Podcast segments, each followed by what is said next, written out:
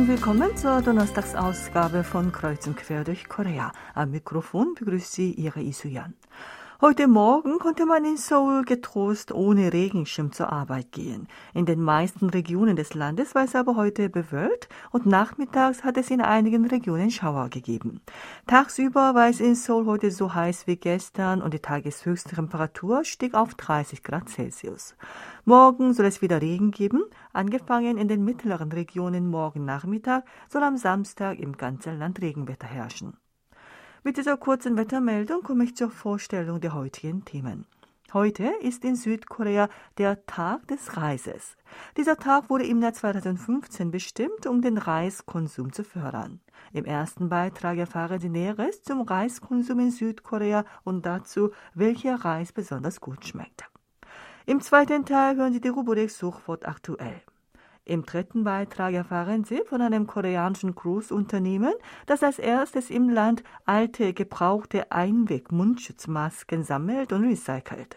Was aus den gebrauchten Einwegmasken entsteht, erfahren Sie im dritten Beitrag. Zum Schluss berichten wir darüber, dass es unter den jungen Koreanern immer mehr sogenannte Gig-Worker gibt. Nun legen wir zunächst etwas Musik auf, gute Unterhaltung mit dem Lied Break Eyes, gesungen von Itzy. 하고 싶은 대로 해라. 어이? 이모가 시원하게 얼음 깨고 빙수 말아놨다. 먹고 가라.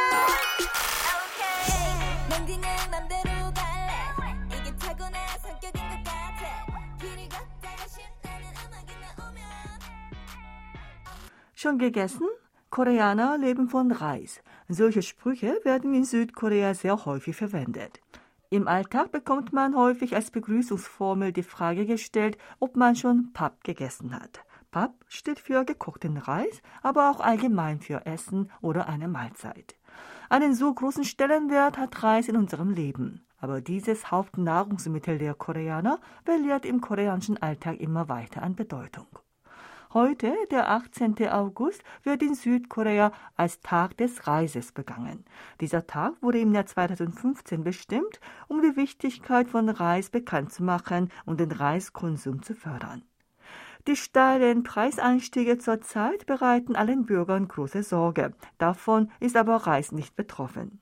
Mit Stand vom 5. August kosten 20 Kilogramm Reis 43.093 Won, umgerechnet etwa 33 Dollar.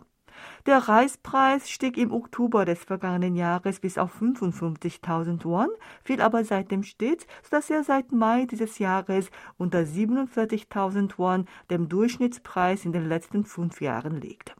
Als Folge der Corona-bedingten Logistikkrise, der durch den Ukraine-Krieg erschwerten Getreideversorgung sowie der Wechselkursschwankungen sind seit Ende des vergangenen Jahres die Lebensmittelpreise explosiv gestiegen. Lediglich der Reispreis ist aber gefallen. Dies ist auf die vollständige Selbstversorgung mit Reis in Südkorea zurückzuführen. Weil Reis kaum aus dem Ausland eingeführt wird, ist er von äußeren Faktoren wie Logistikkrisen und den Wechselkursen praktisch unabhängig. Laut dem Statistikamt betrug der Pro-Kopf-Reiskonsum in Südkorea im vergangenen Jahr 56,9 Kilogramm, erreichte damit den Tiefststand seit dem Beginn der Erfassung der betreffenden Statistik im Jahr 1963. Die Reiskonsummenge pro Kopf und im Jahr erreicht seit 1984 jedes Jahr ein Rekordtief. Im Jahr 1991 konsumierte jeder Koreaner 116,3 Kilogramm Reis im Jahr. Verglichen damit ist der Reiskonsum in den letzten 30 Jahren um mehr als die Hälfte geschrumpft. Nach der gegenwärtigen Konsummenge isst eine Person etwa 270 Portionen Reis im Jahr. Das heißt, dass man kaum eine Schale Reis am Tag zu sich nimmt. Dass immer weniger Reis gegessen wird, hat damit zu tun, dass es nun viele Speisen wie frittierte Hähnchen, Pizzen und Fastfood-Gerichte gibt, die Reis ersetzen und auch mit der Erkenntnis, dass Kohlenhydrate, der Hauptbestandteil von Reis, Übergewicht und Diabetes verursachen können. Mit dem Rückgang des Reiskonsums herrscht ein Überangebot an Reis. Von 2012 bis 2021 ist die Reisanbaufläche im Jahresdurchschnitt um 1,5 Prozent geschrumpft. Der Pro-Kopf-Reiskonsum ist aber im Jahresdurchschnitt um 2,2 Prozent, damit stärker als die Reisanbaufläche zurückgegangen. Selbst viele Koreaner wissen nicht, dass die Zahl der in Südkorea angebauten Reissorten über zehn beträgt. Je nach Regionen sind die Reissorten, die hauptsächlich angebaut werden, unterschiedlich und sie haben auch unterschiedliche Eigenschaften und einen etwas anderen Geschmack. Auf der Reisverpackung sind verschiedene Angaben wie Reissorte, Anbaugebiet, Qualitätsklasse, Eiweißgehalt, Produktionsjahr, Datum der Polierung und Informationen über die Reisverarbeitungsanlage zu finden. Wichtig zu beachten sind dabei die Reissorte, das Polierdatum und die Reisproduktionsanlage. Man sollte möglichst Reis vermeiden, der aus verschiedenen Reissorten besteht. Frisch polierter Reis schmeckt am besten, Je mehr Zeit seit der Polierung vergangen ist, desto stärker findet die Oxidation statt, die den Geschmack des Reises beeinträchtigt. Am besten schmeckt der Reis, der vor weniger als zwei Wochen poliert worden ist. Wichtig ist auch zu beachten, dass der Reis in einer von der Regierung zugelassenen Reisverarbeitungsanlage mit einer gewissen Größe verarbeitet worden ist. Zudem soll der Reis mit niedrigem Eiweißgehalt besser schmecken, weil das Wasser beim Kochen besser in den Reis eindringt. Der Eiweißgehalt sei aber nicht der entscheidende Faktor für den guten Geschmack des Reises.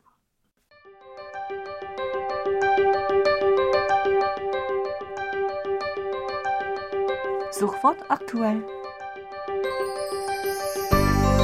Hören Sie nun die Donnerstagsrubrik Sofort aktuell. Mit dem Studio ist auch heute wieder Sebastian Ratzer. Hallo, liebe Hörer. Die während der Corona-Pandemie unterdrückte Inlandsreiselust der südkoreanischen Bürger wird seit der Aufhebung der Corona-Schutzmaßnahmen jeden Monat immer stärker sichtbar. Im Gegensatz dazu lassen sich Pläne für Auslandsreisen wegen der systematischen Barrieren und der zusammengebrochenen Infrastruktur immer noch nicht ohne weiteres realisieren. Das auf Meinungs- und Verbraucherforschung spezialisierte Unternehmen Consumer Insight führt wöchentlich bei 500 Personen eine entsprechende Umfrage durch. Die Verbraucher werden zu ihren Reiseerlebnissen in den vergangenen drei Monaten und ihren Reiseplänen für die nächsten drei Monate befragt. Bis Juli dieses Jahres hatten danach 77 Prozent der Befragten den Plan, in den nächsten drei Monaten eine Inlandsreise mit mehr als einer Übernachtung zu unternehmen. Dieser Anteil war damit seit 2016 am höchsten. In den letzten beiden Jahren fiel dieser Anteil unter 70 Prozent und steigt seit Beginn dieses Jahres wieder steil an. Im Juli lag er bei 84 Prozent. Der Anteil der Bürger, die in diesem Jahr bis Juli Inlandsreisen unternommen haben, betrug 65 Prozent und hat sich von 58 Prozent in den letzten beiden Jahren stark erholt. Vor allem seit Mai, damit nach der Aufhebung der Abstandsregeln im April, stieg er jeden Monat jeweils auf 65, 69 und 71 Prozent. Consumer Insight erklärt, Reisen seien die Freizeitaktivität, die sich alle Bürger am sehnlichsten wünschen. Viele ließen die in der Corona-Zeit unterdrückten Reiselust nun freien Lauf. Dazu trug die Aufhebung der Corona-Einschränkungen bei. Auch der zeitliche Faktor, dass die Sommerurlaubssaison vor der Tür stand, habe eine Rolle gespielt. Das Unternehmen kommt in seiner Analyse zu dem Schluss, es sei an der Zeit unter Berücksichtigung der drastischen Nachfragesteigerung die Reise- bzw. Tourismusindustrie anzukurbeln. Im Kontrast dazu gab es nur wenige südkoreanische Bürger, die eine Auslandsreise planen. Dieser Anteil lag vor der Corona-Pandemie bei 35 bis 37 Prozent, fiel aber im ersten Corona-Jahr auf 10 und im darauffolgenden Jahr auf 6 Prozent. In diesem Jahr ist er auf 11 Prozent leicht gestiegen, aber verglichen mit der Zeit vor der Pandemie immer noch sehr gering. Auslandsreisen seien anders als Inlandsreisen nicht sofort machbar, auch wenn grundsätzlich ein Interesse daran besteht. Bis sich das Umfeld der Auslandsreisen vollständig erholt habe, werde es noch einige Zeit dauern. Das Interesse der Netzbürger weckte kürzlich der auf Fahrdatenanalyse basierende Service der Mobilitätsplattform T-Map Mobility mit dem Namen T-Now. Dieser Service analysiert alle fünf Minuten in Echtzeit die Fahrdaten der Nutzer der Smartphone-Navigation T-Map und zeigt den Nutzern die beliebtesten Ziele an. Je nach Kategorien zeigt er bis zu 50 beliebteste Ziele und auch die Zahl der Fahrzeuge, die zum jeweiligen Ziel unterwegs sind. Dabei zeigte sich, dass die Nutzerzahl der Kategorie Bademöglichkeiten im Service T-Now sehr deutlich gestiegen ist. Bei diesem Service gab es bislang Kategorien wie aktuell beliebt, Tankstellen, Restaurants, Cafés und so weiter. Die Kategorie Bademöglichkeiten wurde erst am 11. Juli eingeführt. Am ersten Tag haben 1344 Personen diese Kategorie genutzt. Am 26. Juli stieg die Zahl bis auf 21.309. Auch in der ersten Augustwoche, in der es im ganzen Land häufig Regenfälle gab, betrug die Nutzerzahl im Tagesdurchschnitt über 10.000. Der Ort, der im vergangenen Monat als Badeort am beliebtesten war, ist der Wasserpark Ocean World der Ferienanlage Vivaldi Park in Hongcheon in der Provinz Gangwon. Danach folgten der Badestrand Taecheon in Poryang in der Provinz Südchungcheong und der Badestrand Urangni in Incheon. Die Zahl der Nutzer des Service T-Now hat elf Monate nach seiner Einführung die Marke von 22 Millionen überschritten. Berücksichtigt man die Tatsache, dass die angehäufte Zahl der eingetragenen Nutzer der Mobilitätsplattform T-Map 19 Millionen beträgt, hat jeder Nutzer wenigstens mehr als einmal den Service T-Now genutzt. Der Service wird genutzt, um auf der Grundlage der Echtzeitdaten herauszufinden, welches Reiseziel oder Restaurant gerade am angesagtesten ist. Es gibt auch Nutzer, die im Gegensatz dazu mit Hilfe dieses Service herausfinden wollen, welcher Ort relativ wenig besucht ist. Interessant war für die Netzbürger auch das Untersuchungsergebnis, dass der Anteil der Bürger, die das Smartphone für ein notwendiges Medium im Alltag halten, im vergangenen Jahr die Marke von 70 Prozent überschritten hat. Im Gegensatz dazu liegt der Anteil der Bürger, die den Fernseher für ein solches unverzichtbares Medium halten, lediglich bei 27 Prozent. Das Korea Information Society Development Institute hat am Mittwoch dieser Woche einen Bericht veröffentlicht. Es geht um eine Analyse des Untersuchungsergebnisses über das Mediennutzungsverhalten 2021. Untersucht wurden dafür 6.834 Menschen über 13 Jahre aus rund 40 Millionen Haushalten aus dem ganzen Land. Danach wählten 70,3 Prozent der Befragten das Smartphone als ein notwendiges Medium im Alltagsleben. Bei der Untersuchung im Jahr 2016 lag der Anteil bei 55,5 Prozent. Damit ist der Wert um 14,8 Prozentpunkte gestiegen. Im Gegensatz dazu ist der Anteil der Befragten, die den Fernseher für ein notwendiges Medium halten, im selben Zeitraum um 11,5 Prozentpunkte auf 27,1 Prozent gefallen. Nach Altersgruppen betrachtet haben bei den Teenies lediglich 0,1 Prozent den Fernseher als ein für den Alltag notwendiges Medium ausgewählt. Auch bei den 20ern und 30ern liegt der Anteil mit jeweils 4,5 und 9,2 Prozent unter der 10 Prozent Marke. 96,9 Prozent der Teenager bevorzugen das Smartphone. Dieser Anteil liegt bei den 20ern und 30ern bei jeweils 92,2 und 85,1 Prozent. Auch unter den 40ern und 50ern bevorzugen jeweils 84,3 und 70,4 Prozent das Smartphone, um sich im Alltag auf dem Laufenden zu halten. Bei den 60ern ist der Anteil der Menschen, die das Smartphone bevorzugen, mit 44,1 Prozent niedriger als der Anteil der Menschen mit größerer Vorliebe für den Fernseher mit 54,3 Prozent. Im Jahr 2016 bevorzugten 79,2 Prozent der 60er den Fernseher als Informationsquelle. Damit 4,5 mal mehr als das Smartphone. Verglichen damit hat sich die Differenz stark verringert. Das war's wieder mit Suchwort aktuell. Vielen Dank fürs Zuhören und tschüss bis nächste Woche.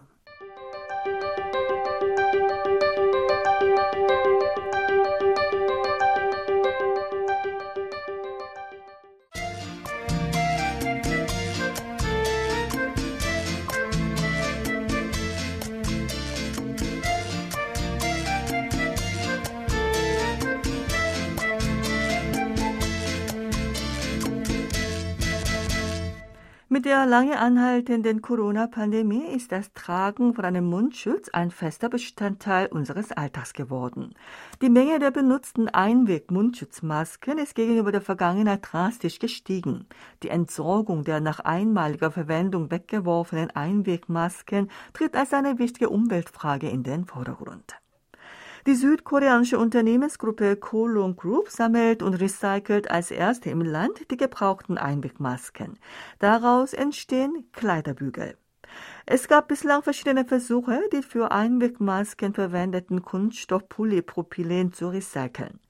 Dies war nicht ohne weiteres möglich, weil es sehr mühsam ist, die anderen Materialien wie Filtervlies, Ohrschlaufen und Nasendraht abzutrennen.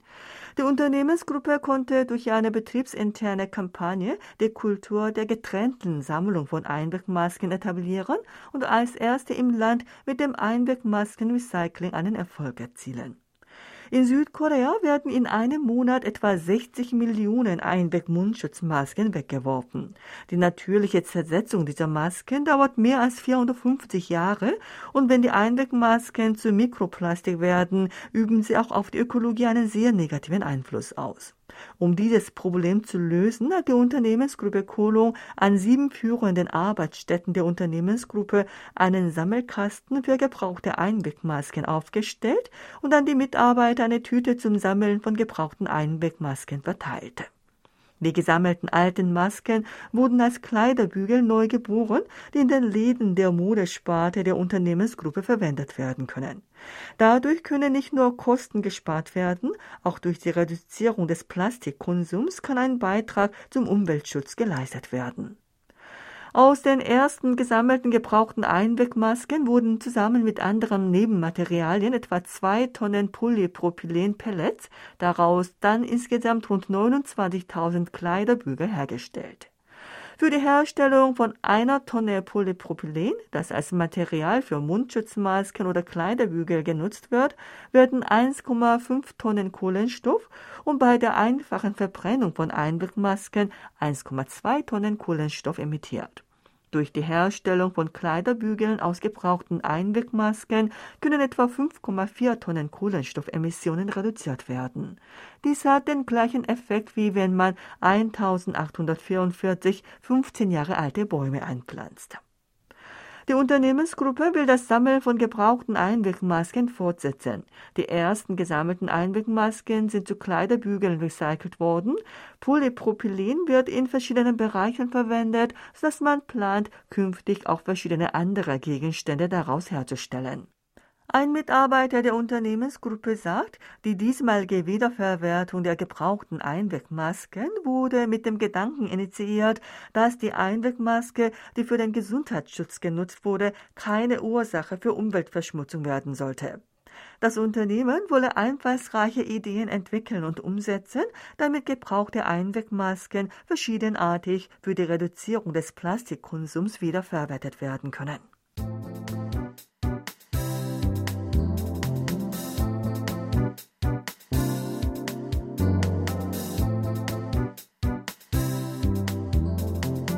Ein 25-jähriger Mann, der Anfang des vergangenen Jahres sein Kunststudium abgeschlossen hat, ist von Beruf Illustrator.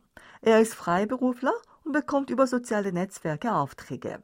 Hatte er keine Illustrationsaufträge, verdiente er als Lieferbote seinen Lebensunterhalt. So verdiente er etwa 3 Millionen Won, rund 2300 Dollar im Monat.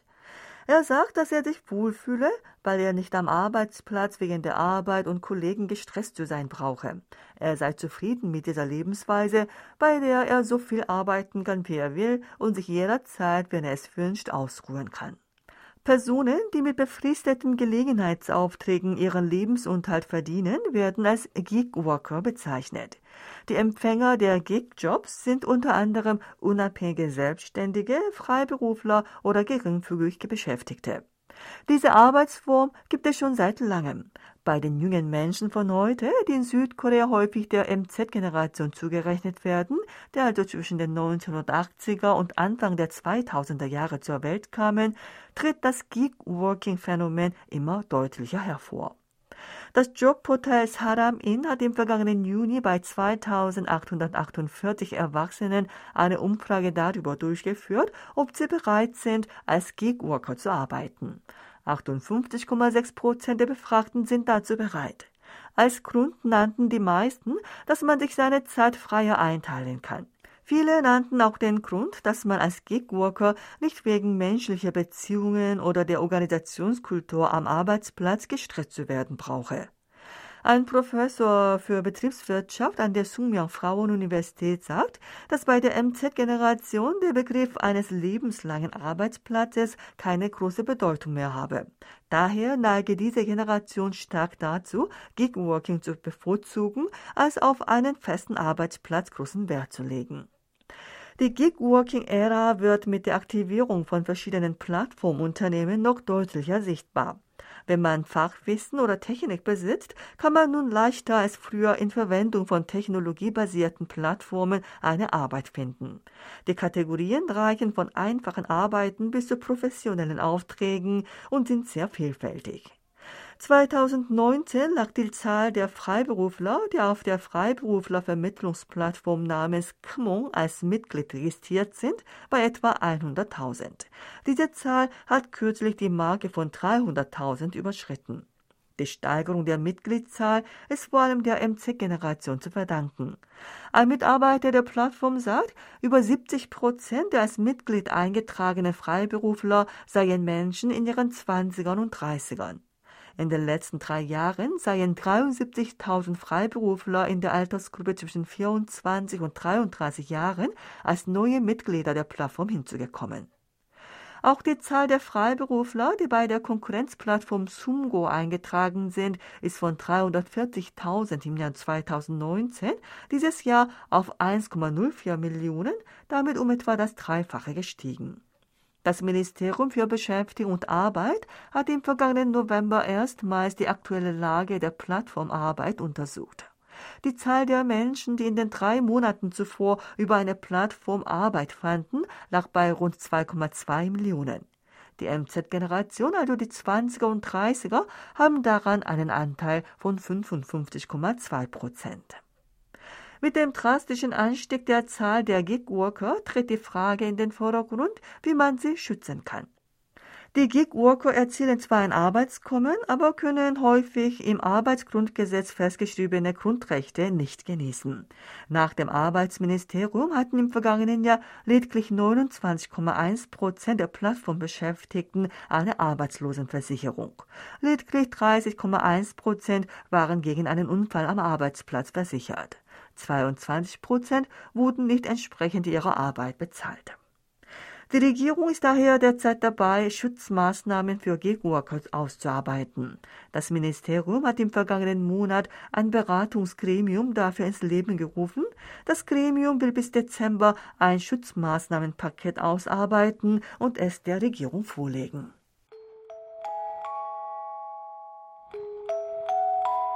Mit dem mit Herbstbrief, gesungen von Na Yun-son, schließen wir die heutige Ausgabe von Kreuz und Quer durch Korea. Vielen Dank fürs Zuhören und tschüss, bis nächste Woche.